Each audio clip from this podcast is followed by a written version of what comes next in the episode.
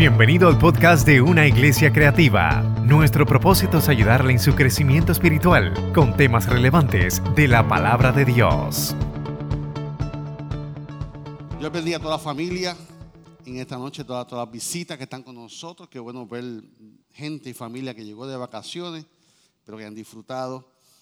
Eh, estamos contentos. Esta semana tuvimos el jueves, el jueves tuvimos nuestra primera noche de noche de intimidad en oración, Dios, tú y yo, y eso estuvo, mere a otro nivel. Dios se glorificó, fue una noche, una noche de introducción.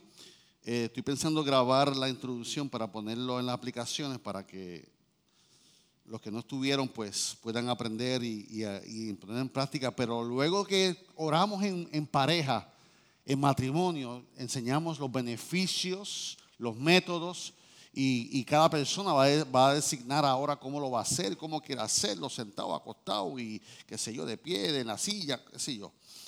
Lo practicamos y después dimos testimonios al final y los testimonios fueron bien lindos. Hubo una pareja que al final me dijo, pastor, nosotros siempre oramos eh, juntos, pero orábamos eh, cada cual eh, por su parte. Pero la forma que usted lo enseñó hoy, lo practicamos hoy y la diferencia fue grande. Eh, tuvimos unos resultados bien bonitos, nos dijeron esa pareja al final. Así que esté pendiente porque vamos a seguir en la práctica en lo privado en casa y en el templo. Amén. Así que la semana pasada, para los que no vinieron, eh, comenzamos una serie pastoral titulada Vida o Muerte. Vida o Muerte, eh, basado en proverbio que de la abundancia del corazón habla la boca y hablamos sobre que del buen tesoro del corazón, del, Jesús dijo, del buen tesoro del corazón habla la boca y del mal tesoro del corazón habla la boca porque de la abundancia del corazón habla la boca. Así que es buena intención, es bueno eh, tener palabras de domingo, eh, eh, tener palabras rebuscadas, es bonito, pero si no trabajamos con el corazón primeramente, de nada vale nuestro esfuerzo en hablar bonito. Así que en el día de hoy vamos a tener nuestra segunda parte. Este, esta serie va a tener sobre 12, ya Dios me lleva como por 12 títulos. Así que vamos a estar bien chéveres, dando vida en todos los aspectos de nuestra vida. Y vamos a segundo, la segunda predicación de hoy en Santiago. Hoy vamos a leer Santiago, eh, vamos a estar hablando de Santiago y Santiago 3.5. Santiago 3.5. Eh, estamos allí, Gaby. Santiago 3.5 dice, así también la lengua es un miembro pequeño, pero se jacta de grandes cosas. He aquí cuán grande bosque enciende un pequeño fuego. Repito, Así también la lengua es un miembro pequeño, pero se jacta de grandes cosas. He aquí cuán grande bosque enciende un pequeño fuego. mensaje de hoy lleva como título poderosa como un fósforo. Oramos en estos momentos. Señor, te damos gracias por tu amor y tu misericordia. Te damos gracias por esta palabra que nos ha traído aliento a nuestra vida, dirección y crecimiento, comenzando con mi vida, mi Dios. La intención de, aunque estamos haciéndolo bien, continuar mejorando aquellos aspectos en nuestra vida para dar vida, Señor, a lo que necesita darle vida como prioridad en el nombre de Jesús. Amén y amén. Como ustedes saben y hemos repetido varias veces, nosotros en Royal Ranger hablamos de lo y hemos enseñado de lo útil que es el fuego. El fuego es útil. El fuego es útil como alumbra. Gracias, mi amor. El fuego alumbra. No hay nada mejor que una buena antorcha que usted haga. La antorcha se hace con un pedazo de, árbol eh, verde y, se le pone una buena camisa, se le pone algo de algodón, se le pone un alambre y se moja, se deja un buen rato en aceite Eh, aceite y luego de lámpara, lo que se llama lamp oil, y luego se enciende y se, se extiende hacia el frente. Nunca se pone para arriba porque va a chorrear. Así que se pone hacia el frente y esa antorcha va alumbrando el camino. Esa es la forma que entonces el fuego es útil. ¿Para qué? Para cocinar. Yo me acuerdo cuando Manuel nos hizo pan en, en la fogata, nos hizo pizza en la fogata, nos hizo sopa, nos hizo todo en la cocina. Qué rico es un buen barbecue. ¿A cuánto le gusta el barbecue? Tienen hambre, no sé. Pero sobre todas las cosas, no hay nada mejor que tener un buen fuego cuando hace frío. Cuando usted va a California, todos los hoteles, usted los ve con un fuego artificial, con gas, y la gente calentándose las manos, porque cuando usted está en, frío, no hay nada mejor que el fuego que da caliente. Y el fuego entonces se usa para protección de los animales. Cuando hay una fogata, no hay insectos, no hay culebras, no hay nada. Y eso nos ayuda a protección. Así que el fuego no es útil. Pero ¿cómo comienza el fuego? El fuego comienza con un fósforo. El fuego comienza con una chispa. El fuego comienza con algo así. Y hubo un hombre que se llamaba Alfred Nobel, que de ahí se llama, de ahí sacan de la palabra Nobel, premio Nobel. El primer invento que hizo Alfred Nobel, ¿sabe cuál fue? La pólvora. Fue famoso porque hizo la pólvora. Y gracias a la pólvora, en ese entonces, los mil y pico, comenzaron a expandir y a abrir camino donde no había camino. Y porque abrieron camino, llegaron a ciudades. Llegaban a hospitales. Podían llegar medicamentos a las ciudades porque se abrían camino gracias a la dinamita.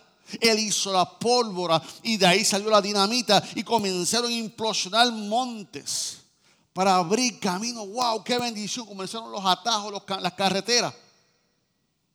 Pero esa pólvora, ese invento poderoso también cayó en manos de otras personas que dijeron esto sirve para otra cosa.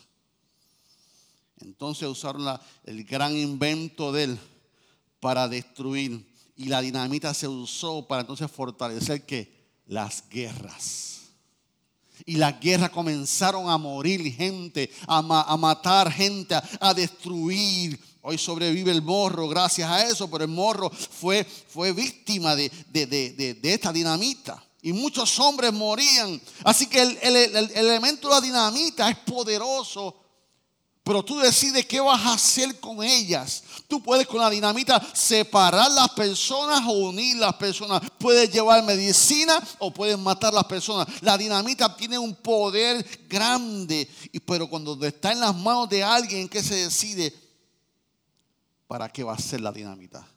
¿Para qué va a ser la pólvora? Nosotros en nuestro ser tenemos algo poderoso muy similar y tú decides qué vas a hacer con ella. O vas a hacer el bien o vas a hacer el mal.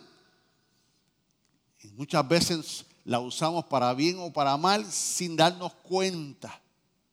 No, nos damos cuenta cómo la usamos. Y Dios nos creó, nos dio ese acceso para nosotros, para tú usarla. Y es una explosión interna en nuestra vida que la podamos usar para destruir o para construir. Tenemos una dinamita tenemos un fósforo en nuestra boca que se llama lengua. Esa dinamita Dios la puso ahí y nos dio el libre albedrío de que tú la vas a usar como tú quieras. Es poderosa la lengua como un fósforo. Por eso el mensaje de hoy se lleva ya como título poderosa como un fósforo. El asunto es que el enemigo peor que tú tienes en tu vida no está en tu casa. Tu peor enemigo no está en tu trabajo. Tu peor enemigo no está en tu vecindario. Tu peor enemigo está en tu propia boca.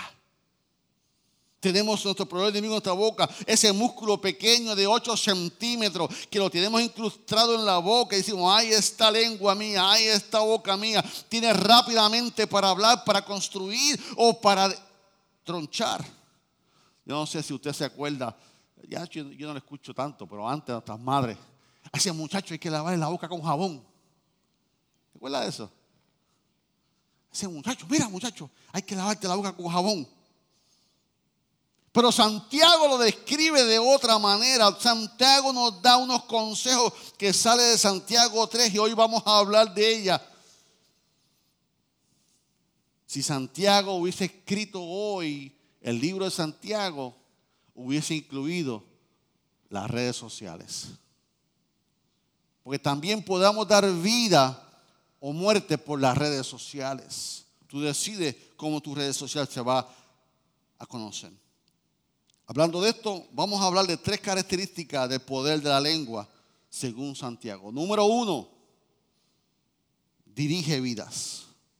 Tu lengua, tu boca dirige vida. Santiago 3, versículo 2, viviente nos dice, es cierto que todos cometemos errores, si pudiéramos dominar la lengua, seríamos perfectos, capaces de controlarnos en todo que sentido. Si somos capaces de dominar todo sentido, y Él se incluye, dice, todos cometemos errores. Tenemos que, tengo que partir esa premisa de que todos, incluyendo su pastor, y lo dije la otra vez predicando, hemos cometido errores hablando, hemos dicho cosas que no debemos decir como esposo, como hijo, como empleado, como pastor, como líder. Hemos cometido errores, pero estamos aquí con la intención de dominar nuestra vida, nuestro ser, los dos seres que hay en mí. Y tengo que dominarlo. Y aunque usted, ah, pastor, ya yo prediqué, ya, yo leí eso, ya yo sé eso. Sí, pero es bueno repasarlo para fortalecerlo. En que lo importante que Santiago nos habla, que nosotros somos capaces de dominar la lengua. Y que Santiago entonces dice, si tú dominas la lengua, tú eres un creyente maduro si no la dominas entonces, o sea, tenemos la capacidad de coger nuestra lengua y de domar nuestra lengua. En otras palabras, Santiago nos dice, dale a tu Dios tus labios y Él te va a dar la vida. O sea, hay un beneficio que Dios nos da a nosotros.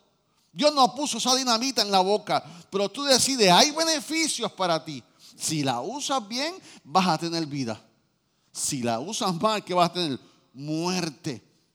Si la usas las redes sociales para dar vida, vas a tener beneficio. Si usas tus redes sociales para lo contrario, no vas a tener beneficio. Cuando descubrimos el, secreto de, de gobernar nuestra boca, entonces vamos a tener la fuerza, vamos a tener la capacidad de domar nuestras acciones. Pensar antes de hablar. Cometemos errores cuando no pensamos y zumbamos y después queremos, ya lo que dije, no debí decirlo.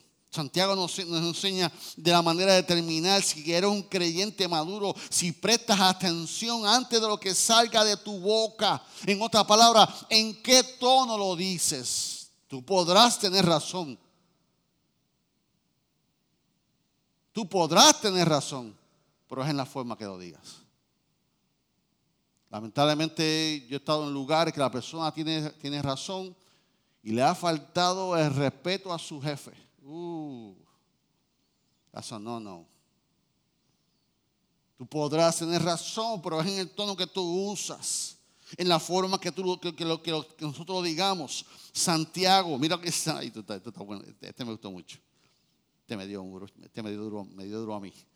Santiago 1.26, nueva traducción actual. Si alguien se cree, o sea, si tú te crees, tú te crees, tú te crees. Si alguien se cree muy santo y no cuida sus palabras, se engaña a sí mismo y de nada le sirve tanta religión. Este traje para el domingo. Santiago te dice, ¿de qué te vale? Voy para el beauty, para el domingo. ¿De qué te vale? Te dice Santiago. La palabra. Si alguno se cree, si, si alguno se hace ilusiones, esta me gustó. No te ilusiones, papá. Si, si, si alguno se hace ilusiones de ser religioso de verdad, pero no controla su, su, lengua, se engaña a sí mismo y su religiosidad no vale para nada. Ah, respire conmigo. Religiosos, respiren conmigo.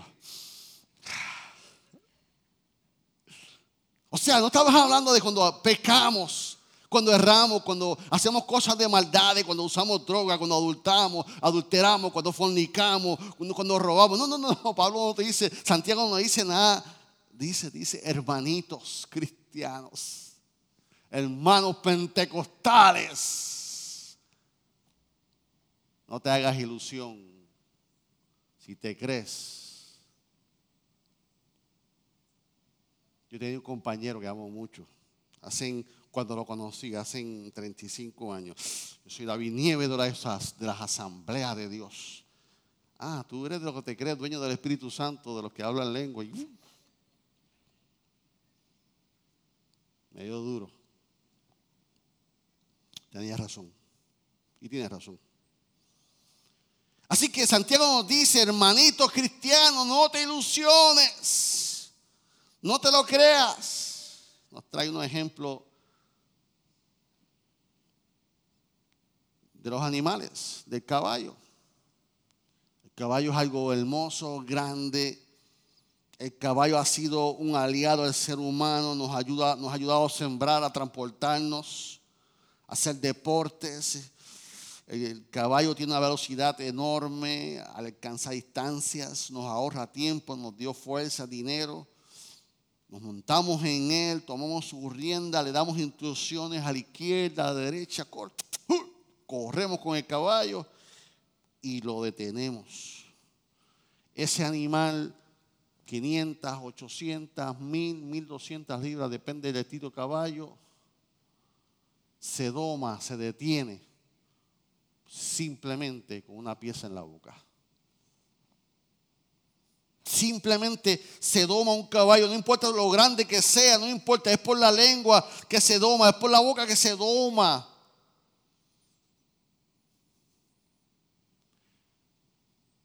Por eso nosotros hemos perdido relaciones, por eso hemos perdido amistades, hemos perdido eh, eh, en miembros en iglesia, hemos perdido familiares, relaciones. ¿Por qué? Por nuestra boca tan pequeña que es, ha tenido tantos estragos. Tu lengua es tan poderosa que puede literalmente dirigir el curso de una vida. Si aprendemos a usar nuestra boca, a usar la dinamita que está en nosotros, podemos dirigir nuestras vidas, podemos dirigir nuestras relaciones, podemos dirigir nuestros trabajos y podemos tener victorias en qué? En las áreas de atadura que tenemos con la boca. Y para poder hacer esto tenemos que dominar la boca. Otro ejemplo tras Santiago es cuando trae el ejemplo del barco. Santiago 3:4 dice, mirad las naves, aunque tan grandes, llevadas de impetuosos vientos, son gobernadas por muy pequeño timón, por donde el que las gobierne quiere. O sea que el, barco es grande y solamente una aletita en la parte de atrás es la que va a izquierda, a derecha. El avión es grande. Parece que Santiago no ha visto un avión todavía. Pero el avión es grande, un triple 7 con, ya yo le he dicho esa historia a ustedes, con 110 mil libras de galones de gasolina, 42 libras de equipaje, 250 pasajeros, más el peso del avión, hay una letra en la parte de la cola de atrás que hace así nada más. Y esa es la que la hace subir y esa es la que la hace bajar. Una poquitita está en la cola, la que está en la cola. El avión puede, pero hasta que eso no haga así, el avión no hace. Y eso, yo eso escribo Santiago para que lo apunte después. Santiago nos enseña que el timón del barco es pequeño, un dispositivo pequeño que dirige algo grande. Sin embargo, esa, pieza pequeña es la que dirige el barco, es la que dirige eso. Tu lengua puede ser pequeña, pero tiene la capacidad de dirigir tu vida. la vida de tu matrimonio, la vida de tus hijas, de tus hijos, de tu hogar. Y así lo diseñó Dios. Nos dio el libre albedrío. Tú decides, papito. Tú decides, mamita. Número uno, Santiago nos habla que la lengua dirige tu vida. Número dos, Santiago nos habla que la lengua daña la vida. Santiago 3, 5 al 8, salud, dice así. Así también la lengua es un miembro pequeño, pero se jacta, se jacta. Usted ha escuchado a una persona jactándose. Usted ha escuchado a su pastor cuando se jacta. Todos nos jactamos. Qué bien me quedó los espaguetis nos jactamos de cosas grandes. He aquí cuán grande que enciende un pequeño fuego. Y la lengua es un fuego en un mundo de maldad. La lengua está puesta entre nuestros miembros y contamina todo el cuerpo, inflama la rueda de la creación y ella misma inflamada por el infierno.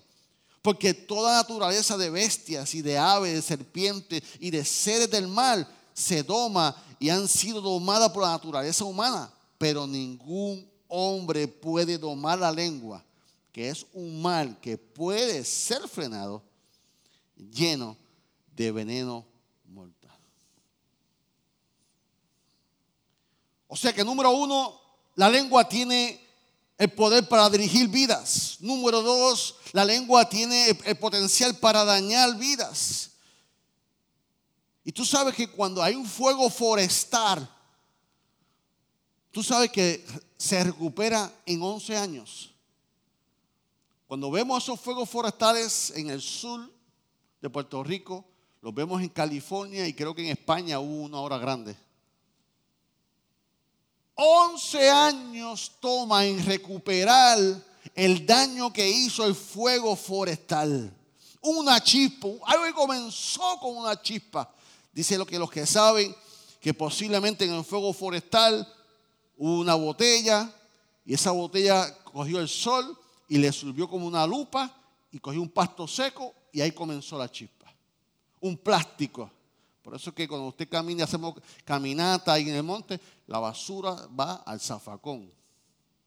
Porque todos esos incendios, muchos son intencionados, pero otros fueron accidentados por elementos así.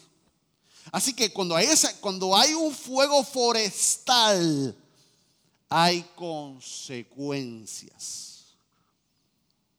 Usted y yo hemos vivido consecuencias por fuegos forestales. Usted y yo hemos vivido consecuencias por fuegos forestales que comenzó con una chispa. Que alguien dijo, que abuelo dijo, que papá dijo, que mi esposo me dijo, que mi esposa me dijo, chispa, que han tenido consecuencias, comentarios que no se debieron haber dicho, una palabra equivocada en un mal momento, que han hecho un incendio en nuestras vidas. Mi papá nunca me dijo que me amaba. Mi papá me dijo que yo era un rechazado. Mi mamá me dijo que yo era fea. Mi papá dijo que yo era feo. Mi mamá me dijo esto. Mi primo, mi esposo me dijo. Chispas que se nos han salido de nuestras bocas. Inconsciente conscientemente. Chispas que hemos creado bosques forestales que han tardado años en recuperarse nosotros con maltratos verbales, maltratos emocionales. Mi papá hablaba así y por eso yo soy así. Mi mamá hablaba así y por eso yo hablo así. Maltratos, consecuencias. Hemos sido, nuestro bosque se ha incendiado y ha tardado muchos años en, en eso sanar. Nosotros los esposos tenemos que tener cuidado como le decimos a nuestras esposas. Esposas, es importante que tú sepas cómo hablarle a tu esposo.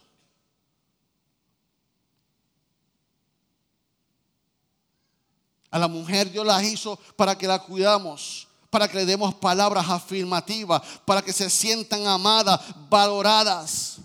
Al hombre Dios lo hizo para que se sintiera respetado. Y cuando una de las dos vertientes está en jaque, es una chispa que encienda un bosque. Y hemos cometido errores como esposo, hemos cometido eh, errores como, como papá, diciendo a nuestros hijos, diciendo en ese momento, pero sabe que hoy es un buen día, iglesia, para que tú le creas a la palabra de Dios este día. De hoy en adelante yo voy a dar vida y no voy a maldecir, yo voy a bendecir a mi esposa, voy a amar a mis, hijos, a mi, a mi ser querido. Hace tiempo no le digo a mi pastor que lo amo.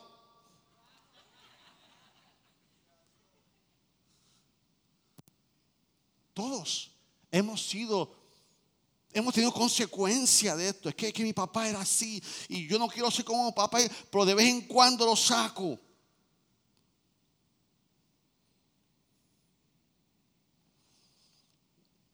Yo creo que ya voy por unos capítulos de mi libro. Iba a ser el título de mi libro, pero va a ser un capítulo. El cavernícola que vive en mí. Yo quisiera ponerlo en portada porque me va a dar muchas ventas. Porque la curiosidad va a ser muy creativo.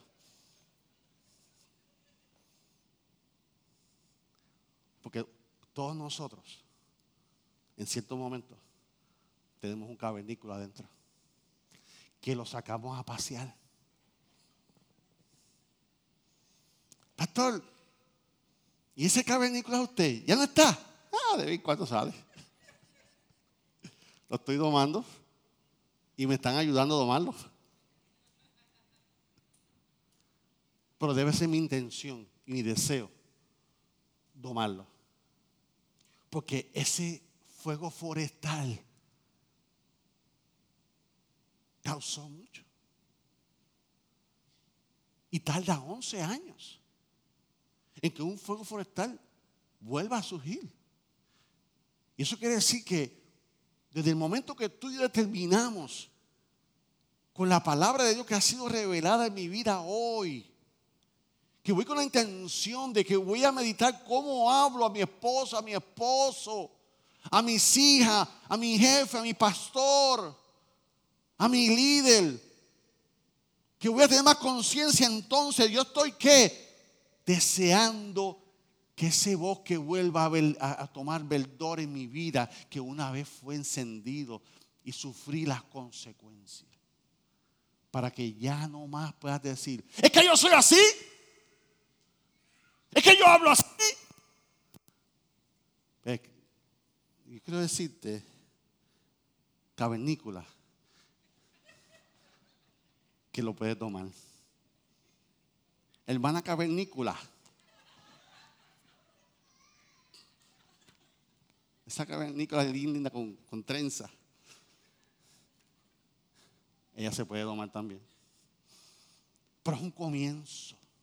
Es un deseo. Es entender que la palabra de Dios me está hablando, me está confrontando, que, que está confrontando a su pastor. Que Dios nos hizo con la capacidad de bendecir o maldecir.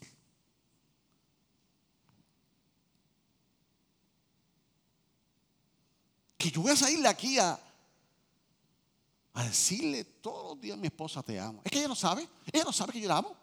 No, no se trata de eso. Se trata que, que lo escuche. Que el, que el te amo sea natural en tu familia. Que darle un beso a tu esposa, a tus hijos sea natural en tu vida. Porque entonces tus hijos te están viendo. Eso es lo que hace un esposo. Eso es lo que hace una esposa. Besar, amar, decirlo, bendecir. Expresiones con intenciones. Porque un, un fósforo es lo que inicia un, un incendio forestal. Se necesita la palabra equivocada con el tono equivocado. Y eso tiene que parar ya. Tenemos que detener Mire, olvídese del Apocalipsis, olvídese de que Cristo venga, olvídese del Espíritu Santo. Si no amamos esto. ¿Para qué yo quiero hablar de las profecías? Si no, más básico nos colgamos. Ay, el pastor está hablando de la lengua otra vez. Por tu lengua estoy predicándola. Porque no acabaste de entenderlo.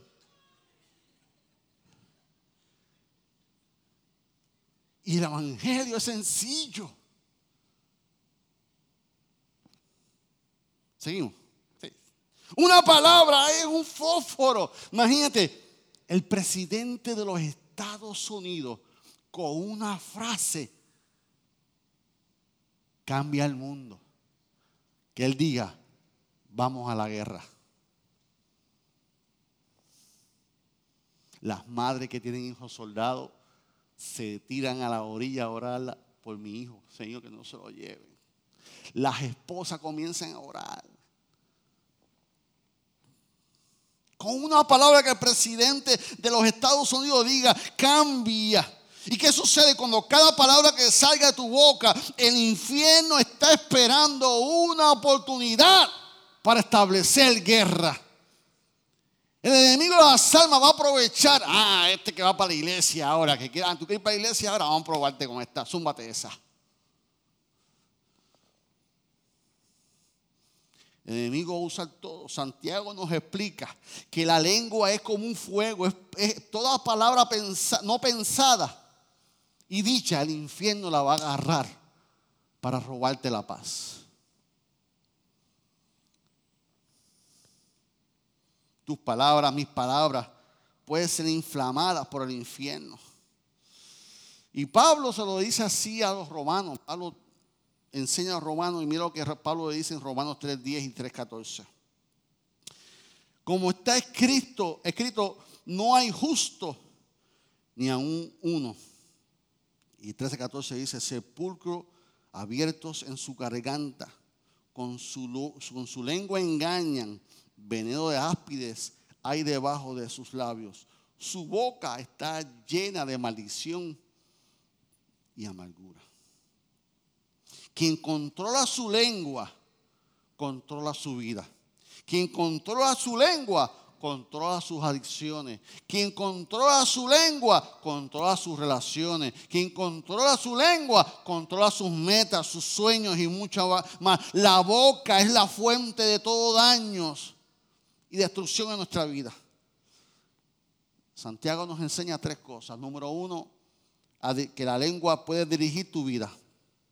Santiago nos enseña, número dos, que la lengua puede dañar tu vida. Y número tres, que la lengua determina, determina vida. Santiago 3, 9, 12, viviente dice, a veces alaba a nuestro Señor y Padre y otras veces maldice a quienes Dios creó en su propia imagen. Así la bendición y la maldición salen de la misma boca. Sin duda, hermanos míos, esto, eso, no está bien. Eso no está bien. Grábese esa frasecito. Eso no está bien. Cuando usted escuche algo fuera de orden, usted diga, eso no está bien. ¿Acaso puede brotar de un mismo manantial agua dulce y agua amarga? ¿Acaso una higuera puede dar aceitunas o una vid higos? No. Como tampoco puede sacar agua dulce de un manantial salado.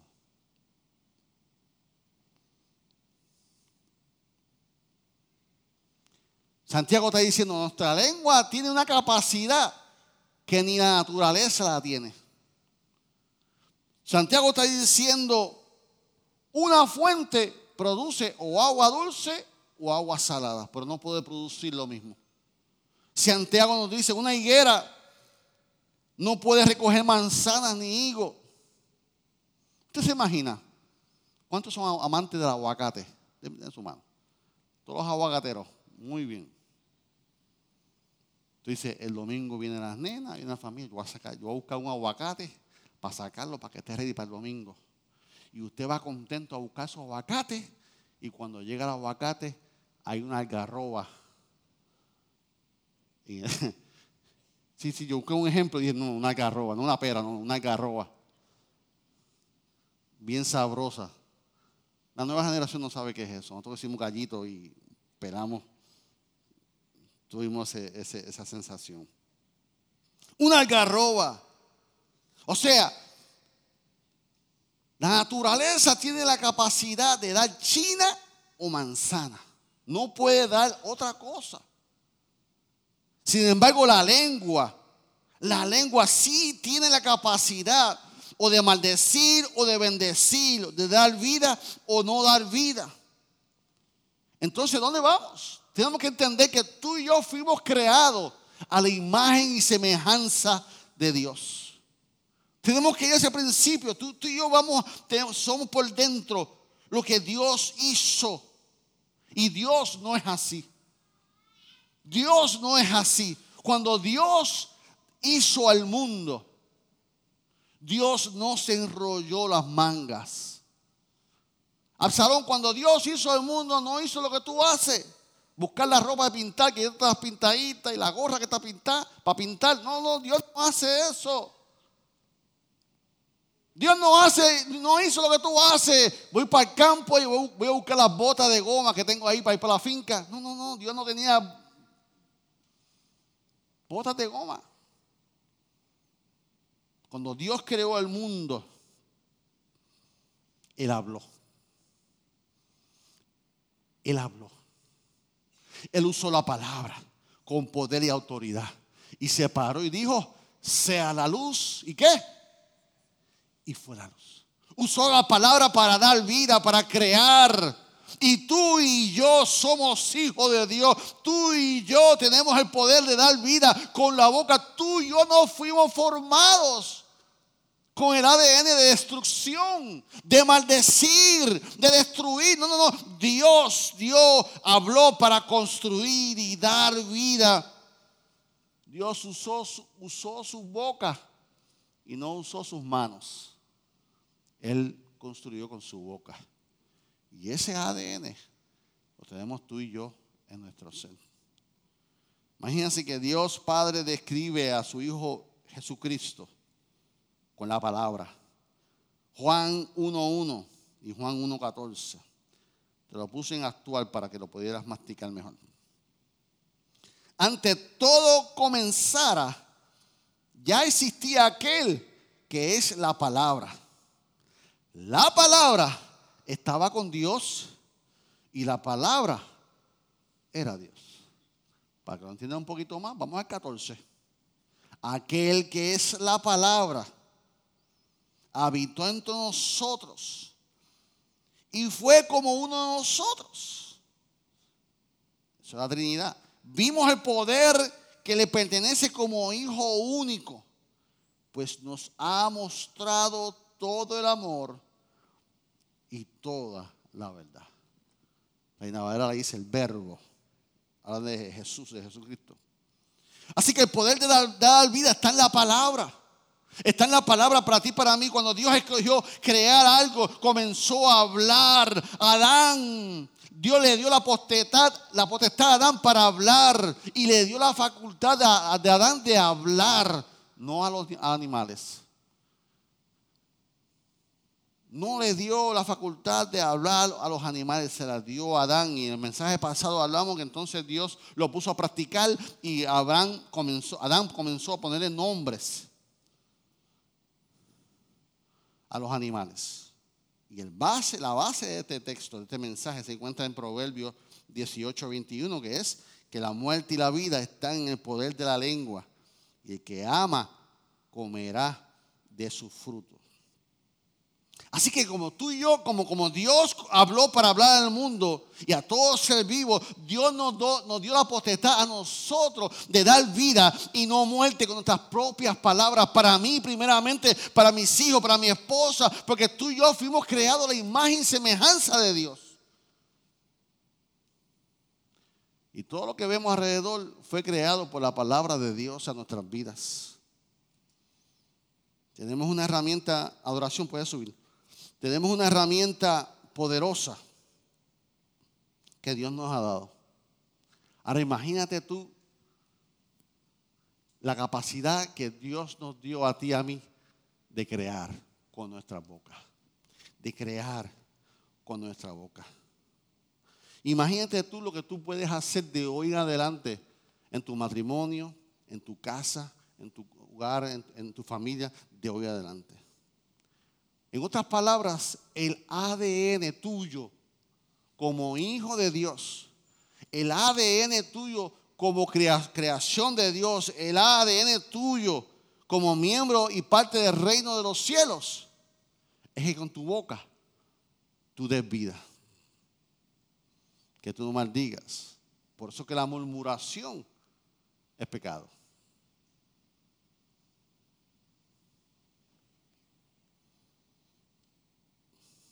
Así que Dios va a usar tus palabras para guiarte.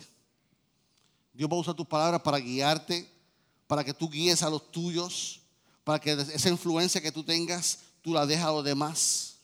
Que tú tienes que nuestras palabras tienen poder. Que, la gente desee imitarnos como hablamos, que la gente desee andar como nosotros. Mire si tanto poder tiene la palabra de Dios, que cuando Adán fue tentado y Eva fueron tentados por la serpiente,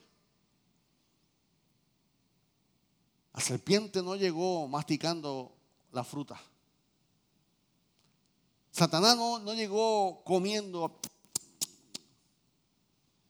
¿Cuál fue la estrategia que usó Satanás para robarle el corazón a esta gente? La palabra. Satanás pudo poner una pantalla digital y decirle, mira, mira qué brutal el futuro. Satanás pudo haber hecho muchas cosas. Pero lo único que usó Satanás para destruir el propósito divino de Dios, de Adán y Eva, fue la palabra. Como diría nuestro predicador amigo, échale mano a eso. O sea que nosotros tenemos el poder de construir y dar vida con nuestros labios que entonces tengo que comenzar a, reflejarme. Y tengo que comenzar a ver lo que yo puedo crear, hacerme una imagen en mi, en mi, mente antes de hablar. Y tengo que ver el carácter de Dios en mi boca para hablar. Nosotros somos mensajeros de parte de Dios. Y Satanás sabe que tú puedes construir con tu boca, que tú puedes dar vida con tu boca. Él lo sabe. Pero está en nosotros entonces hacer lo posible para construir, si no vamos a tropezar otra vez. Vas a seguir tropezando otra vez, otra vez en lo mismo, en tu matrimonio, en tu casa, en tu, en tu trabajo. ¿Por qué? Por tu boca. Vas a seguir tropezando. Entonces, ¿cuántos desean que sea Dios hablando a través de tu vida? Así que ahora, para finalizar, yo te quiero llevar algo más práctico aquí. Santiago nos dice que, que hay tres formas, y nos enseña hay tres formas hablar en nuestra boca. Nos dice que podemos usar la boca para dirigir la vida. Nos dice que, nos, que la boca nos daña la vida. Y hay tres, y, y el número tres, determinar la vida. Ahora yo te voy a dar tres métodos de vida. Si en verdad tú quieres poner en práctica lo que estás haciendo, lo que estás aprendiendo en el día de hoy, posiblemente viene tú me digas, pastor, porque yo, qué chévere, aprendí. Pero, ¿qué hago ahora? ¿Qué hago ahora con todo esto? ¿Cómo yo, cómo yo arranco con esto? Pero tienes que tener en mente es, como siempre decimos, a qué reino yo pertenezco. Pero si yo pertenezco al reino de los cielos, ¿cómo se comporta? ¿Cómo habla? Un hijo, un ciudadano del reino de los cielos. ¿Cuáles son las reglas? ¿Cuáles son los principios que yo tengo que hacer? ¿Cómo yo quiero? Porque cuando, cuando tú, esto es lo poderoso, cuando tú ejerces los principios del reino de los cielos, el, el reino de los cielos se va a manifestar en tu vida. Porque estás en obediencia. ¿Por qué no se manifiesta el reino de Dios en mi casa, en mi vida, en mi matrimonio? Porque no prospero material, físicamente, espiritualmente, porque los principios del reino de los cielos no los estás ejerciendo en tu vida.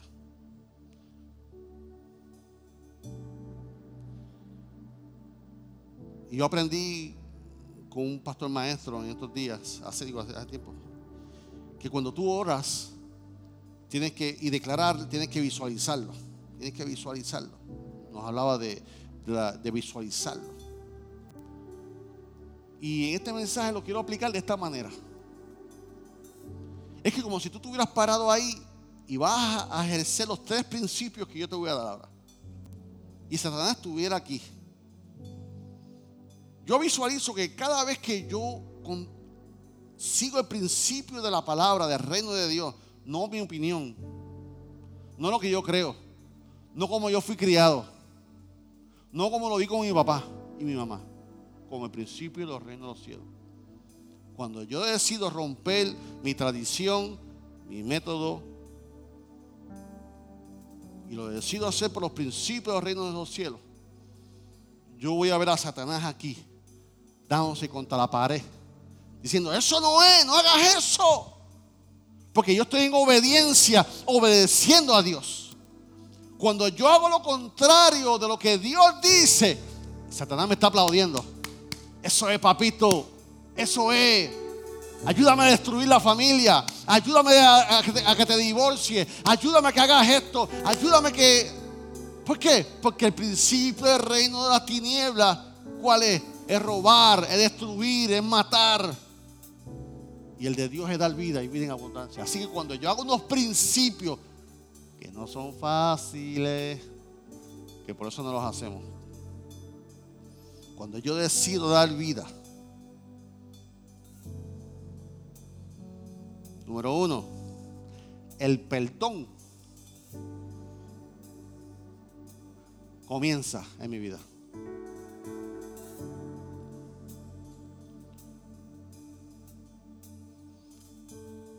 Que a muchos se nos hace fácil perdonar, pero a otros se les hace bien difícil pedir perdón. Si tú eres de lo que se te hace bien difícil perdonar y quieres que el reino se manifieste en tu vida, tú tienes que entender que el perdón, el yo pedir perdón y el yo desear perdonar. Eso da vida. Porque cuando yo perdono, número uno, es para mí. Porque mientras tanto tengo a madre encima de mí. La perdoné. ¿Entiendes? Así cuando yo perdono, yo tengo la intención de arreglar el malentendido.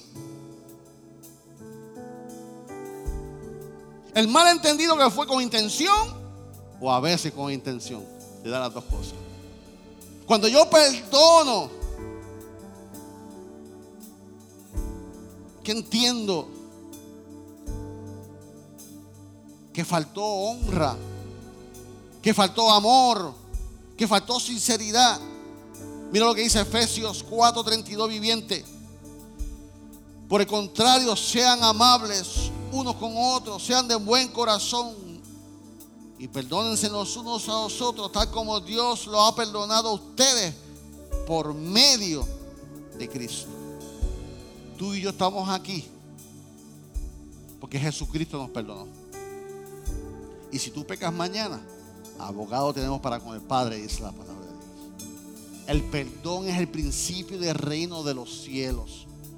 Te lo merezcas o no, Dios está dispuesto a perdonar tus pecados, tus culpas, tus Lo pida o no, Dios está aquí. Vamos a hacer, papito. Yo te quiero perdonar. Es que yo soy así. No, no, no. Te quiero perdonar. Así que como el reino, la gracia es tan grande en el reino del cielo. El perdón. Aquí es así. El perdón es así.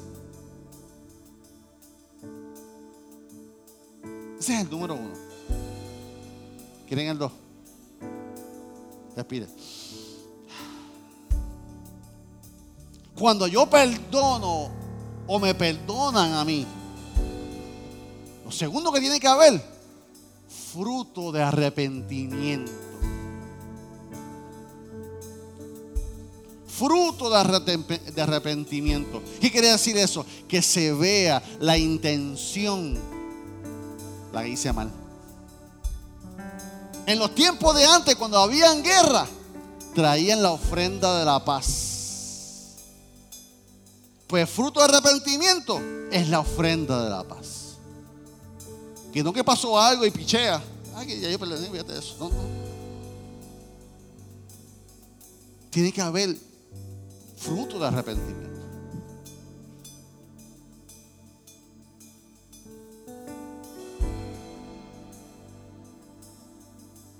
Lucas 3, 8. Viviente dice, demuestra con su forma de vivir que se han arrepentido de sus pecados y han vuelto a Dios. Cuando nosotros, cuando Dios nos salva, nos pedimos perdón a Dios, tenemos que demostrarle a Dios y al mundo que yo me arrepentí, que yo pedí perdón. Y por tal razón voy a tener unos frutos de arrepentimiento. Voy a comenzar a andar diferente. ¿Cómo hago esto? Que ayúdame a hacer esto. Porque no sé hacerlo. El error que hice, lo hice porque no sabía cómo hacerlo. Pero cuando hay fruto de arrepentimiento, hay interés de yo agradar a Dios. Señor, pastor, muéstrame cómo yo agrado a Dios. Yo no quiero mi amor, mi esposa, mi esposo, cómo yo agrado a Dios, mis hijos, cómo yo hago esto, cómo yo puedo. No es que vas a estar todo el día detrás de la persona. Así que cuando yo hago esto, se manifiesta la gloria de Dios. Y déme brinqué un puntito que no lo vi aquí, hablando del perdón. Hace poco, hace un año, me escribe por, por Messenger de Facebook un amigo mío, Pedro Monge de Texas. David, bendiciones, cuando, me, puedas llámame, dame tu teléfono. Pues yo puedo a la una y cuarto, a la una y cuarto. Pedro Monge era un joven ministro en la iglesia de Sion, las nenas eran chiquitas. Ya yo era ministro, tenía credenciales, yo era presidente del concilio. ese día de Pentecostés grande que yo tenía antes, y nosotros éramos en el pastor, el pastor Ángel. Y Pedro Memón, yo nunca tuve nada con Pedro Monge, nunca, nunca, nunca, nunca. Pedro Monge me llama llorando. Pero también, sí, estoy llamando en obediencia a Dios porque estoy haciendo las cosas bien delante de Dios y estoy llamando a todo el mundo para pedirle perdón. Y Dios me mostró y me dijo, David Nieve, que Dios te mandó a pedir perdón a mí. Chacho, si tú y yo nunca hemos tenido un, ni un. No, pero escúchame, escúchame, escúchame. Está bien, te escucho. Ahí se desahogó. Porque Dios estaba tratando con él un aspecto de su vida. Y Dios estaba organizando su vida. Y Dios lo mandó por ahí. Vamos a hacer las cosas bien. Y empezó a llorar. Mire, hermano, y la gloria de Dios, yo comencé a sentirla en el mitro de trabajo. Y eso fue. Y yo para sentirlo bien y, aprovechar la gloria de Dios y ese mover. Pero ¿sabes qué, Pedro? Tú no lo sabes, pero yo te voy a pedir perdón a ti. Macho, ¿por qué tú no vas a pedir perdón? Si tú, tú, eres más chulo que hay. No, no, yo te voy a pedir perdón. Porque te tenía envidia espiritual. ¿Cómo va a ser? Sí, sí, sí. Yo peleaba a Dios. Porque tú y yo predicábamos en la iglesia. Y cada vez que tú predicabas, habían dos en el piso, caían en reposo. Yo, Señor, a mí tú no me usas así. Yo predico y nadie pasa. Y él comenzó a reírse y yo comencé a reírme en todo ese, en esa, pero mire, se manifestó una gloria de Dios. Él en Texas y yo en mi trozo de, trabajo. ¿Por qué? ¿Por qué pasó eso? Porque cuando tú haces el ADN del reino de los cielos, se manifiesta el reino de los cielos en tu vida. Número uno, ese es el poder, el poder del perdón de corazón cuando Dios nos manda Número, fruto de arrepentimiento. Son aspectos que son difíciles para nosotros. Y número tres y último, la restitución. Porque el perdón no se queda ahí. El fruto del arrepentimiento no se queda ahí, si te trata de la restitución. ¿Qué es restitución? Es devolver algo. Es volver algo.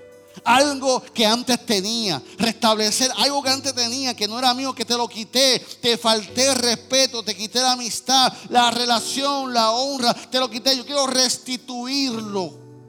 Que es parte de los frutos de arrepentimiento. ¿Sabe por qué? Porque tenemos la mentalidad que el tiempo cierra las heridas. Vas a gastar mucho tiempo esperando, a ver. Porque cuando yo tomo el principio del reino de los cielos, a dar vida, esos 11 años que, tarda un bosque forestal en recuperarse, se puede recuperar en dos días, en una semana, se puede recuperar en un mes, porque yo voy a esperar 11 años. Que la vida pare, que, como Dios, que Dios quiera como quiera.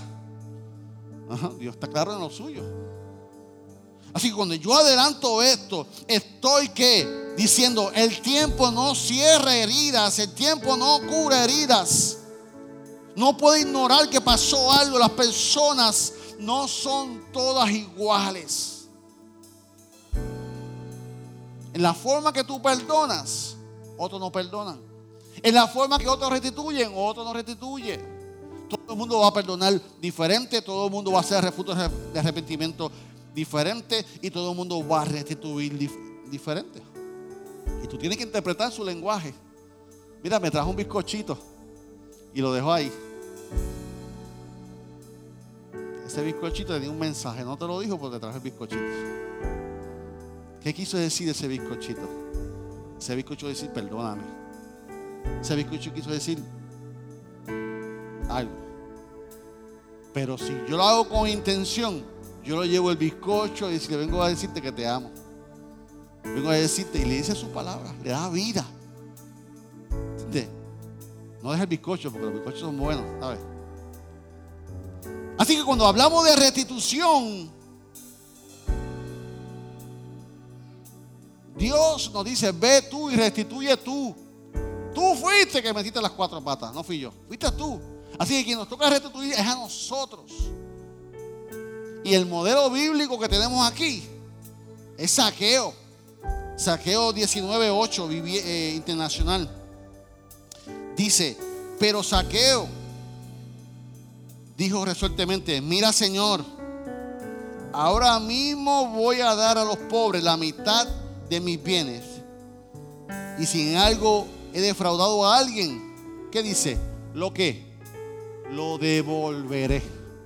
Lo devolveré cuatro veces la cantidad que sea. Saqueo el chaparrito que dice así. Chiquito en estatura, pero hizo un principio del reino de los cielos cuando es. Así que, cuando nosotros entendemos que todos somos diferentes, y para mí no es sencillo para otros. Entonces, yo tengo que entonces qué? Restituir. ¿Qué hace la restitución? Nos permite cerrar heridas.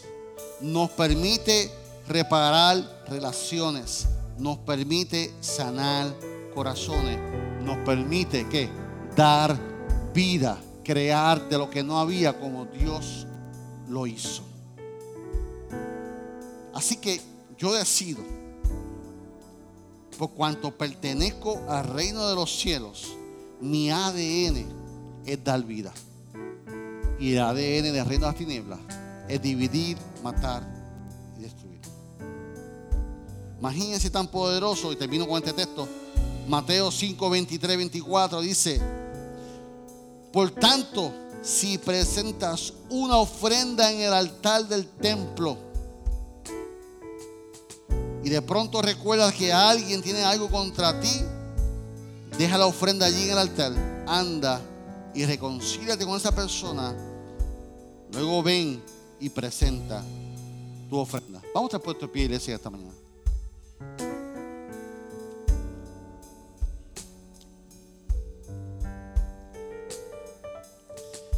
Adoración.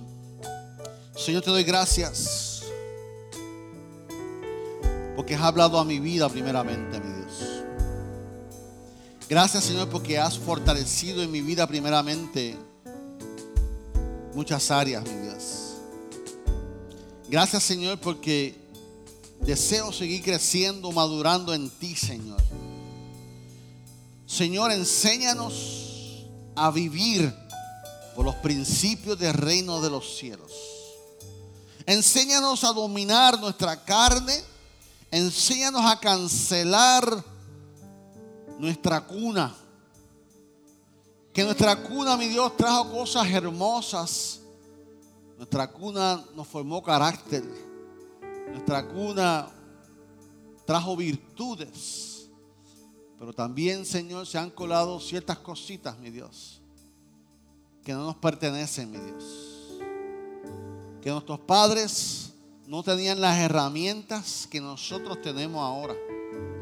Nuestros padres no tenían, Señor, la palabra, Señor, que tenemos ahora. Te damos gracias por ellos. Ayúdanos a procesar, mi Dios, nuestros recuerdos.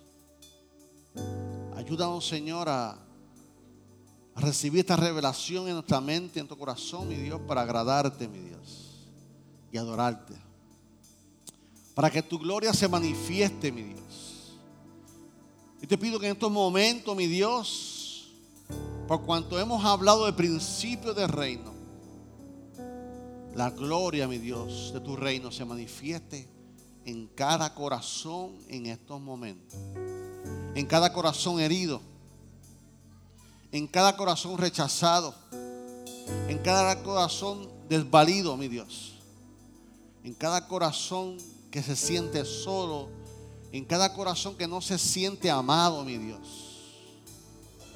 Espíritu Santo de Dios, yo te pido que en estos momentos tú comiences a operar cada corazón, cada recuerdo, mi Dios.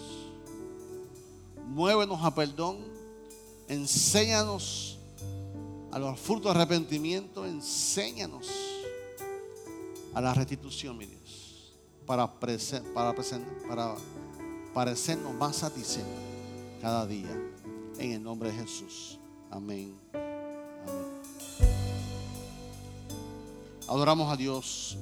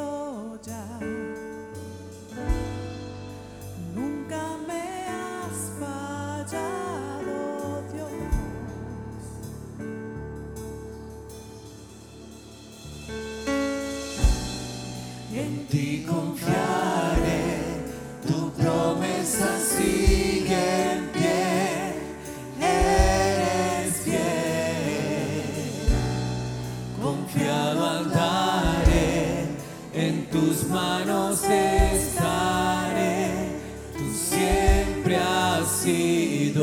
te alaba.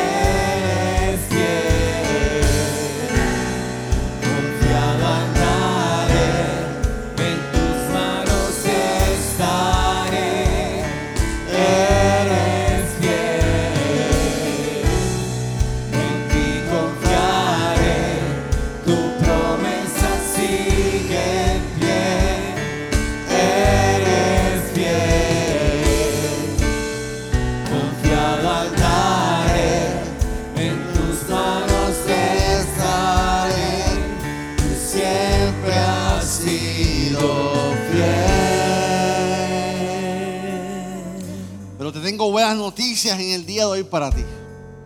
El Dios que es palabra sigue hablando hoy en día. El Dios que sigue dando vida está intencionado y desea darte vida hoy a ti. Lo estableció en su palabra. Y si hoy estás aquí y te sientes sin identidad, hoy Dios te dice, yo soy tu Dios. Hoy Dios te dice, tú eres mi hijo. Hoy Dios quiere darte tu vida y, tu identidad nuevamente. Decirte, tú eres mi hijo. Si hoy estás aquí y estás desanimado, hoy Dios viene a decirte, yo soy que doy fuerza al cansado. Si estás aquí y no sabes qué hacer con tu vida y estás buscando dirección, Señor te dice hoy, mira que te mando que te esfuerces y seas valiente, no temas ni desmayes, porque Jehová tu Dios estará contigo donde quiera que tú vayas. Hoy Dios tiene vida para ti. Hoy Dios tiene una palabra de vida para ti. Si estás aquí y te falta dirección y te falta salvación, hoy Dios te dice, yo soy el camino. Yo soy la verdad. Y yo soy la vida. Y nadie va al Padre si no es por mí. La vida está en tu boca. Y mira lo que dice Romanos 10:10. 10. Porque con el corazón se cree para justicia, pero con la boca se confiesa para qué? Para salvación.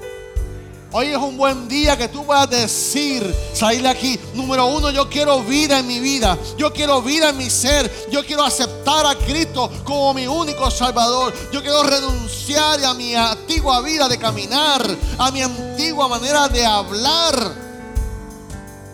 Pero necesitas tener un tesoro bueno en tu corazón porque todo comienza en el corazón. Y cuando tú invitas al Señor a tu corazón, tú vas a comenzar a hablar de lo que hay en tu corazón. Ya puedes decir, ya no vivo yo, mas Cristo vive en mí. Comienza a cambiar tu vocabulario de tu lamento a vida, a vida en abundancia. ¿Habrá alguien esta mañana que quiera dar su vida al Señor? Habrá alguien que quiere decir, pastor, yo me quiero reconciliar con el Señor. Pastor, yo quiero hoy una vez más aceptar a Cristo como mi Salvador hubiera alguien que quiera levantar la mano, queremos orar por ti en esta mañana. Queremos orar por ti esta mañana. Hubiera alguien esta mañana que desea pedirle perdón al Señor, que desea eh, pasar al altar y decir, Señor, yo necesito a ti, Señor, pedirte perdón por X razón, por ella. Yo necesito una vez más que tú des vida a mi vida. Me siento sin vida. Si estás aquí, el altar está abierto para orar por ti. Queremos orar por ti mientras adoración continúa orando y adorando. Yo te invito a que tú cierres tus ojos y hables con Dios ahí. Te invito a que adores a Dios en estos momentos, que reflexiones en tu vida, en qué áreas tienes que pedirle a Dios que te fortalezca tu vida. ¿En qué área? Señor, enséñame, enséñame a dar vida. Señor, que yo no dañe vida, Señor, que yo pueda restaurar la vida, Señor. Enséñame a hablar, enséñame a construir, enséñame a perdonar, enséñame a restituir, enséñame, Señor, a traer el futuro arrepentimiento. Pídele al Señor, ahí donde tú estás, cantamos al Señor. Aleluya. Yo sé que tú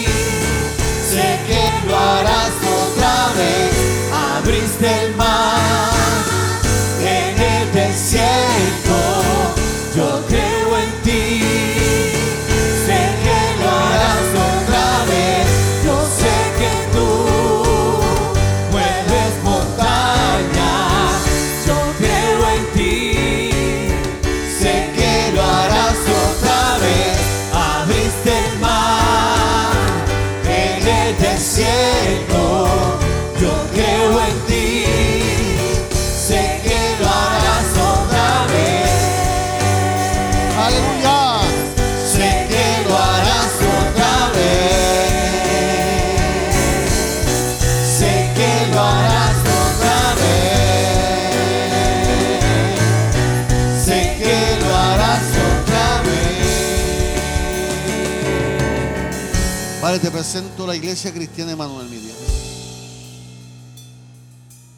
Que tú establezcas tu reino en nuestras vidas. Señor, que podamos ser representantes del reino de los cielos. Primeramente en nuestra casa. En nuestra casa, mi Dios, primeramente. Con los nuestros, mi Dios. Que primeramente podamos dar vida a los nuestros, Señor y luego los demás, mi Dios. Padre, te presento cada hombre aquí, Señor, cada varón, mi Dios. Y te presento su vida, te doy gracias por su esfuerzo, por su trabajo. Señor, te doy gracias por su salud. Yo te pido, mi Dios, enséñanos a dar vida a nuestras esposas. Enséñanos a dar vida a nuestros hijos. Enséñanos a dar vida a nuestro caminar a todos. Te presento a las mujeres, mi Dios. Gracias por ellas. Gracias por su toque. Gracias por su sabiduría. Gracias por siempre acordarnos lo que se nos olvida, Señor. Gracias, Señor, por ellas. Y te pido, mi Dios, que tú pongas en ellas, mi Dios, palabras sabias para nosotros. Palabras de amor, de dirección, Señor. Y que juntos podamos, Señor, en tu hogar y familia, Señor. Establecer su reino, los principios de tu reino, para que tu gloria se manifieste en cada una de nuestras vidas.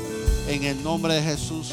Amén y amén. Amén. Que esta ciudad un fuerte aplauso al Señor. Gracias, chicos. Gracias por escuchar nuestro podcast. Para conectarse con nosotros, siga nuestra página web, unaiglesiacreativa.com o en Facebook, Una Iglesia Creativa, donde hay un lugar para cada miembro de su familia.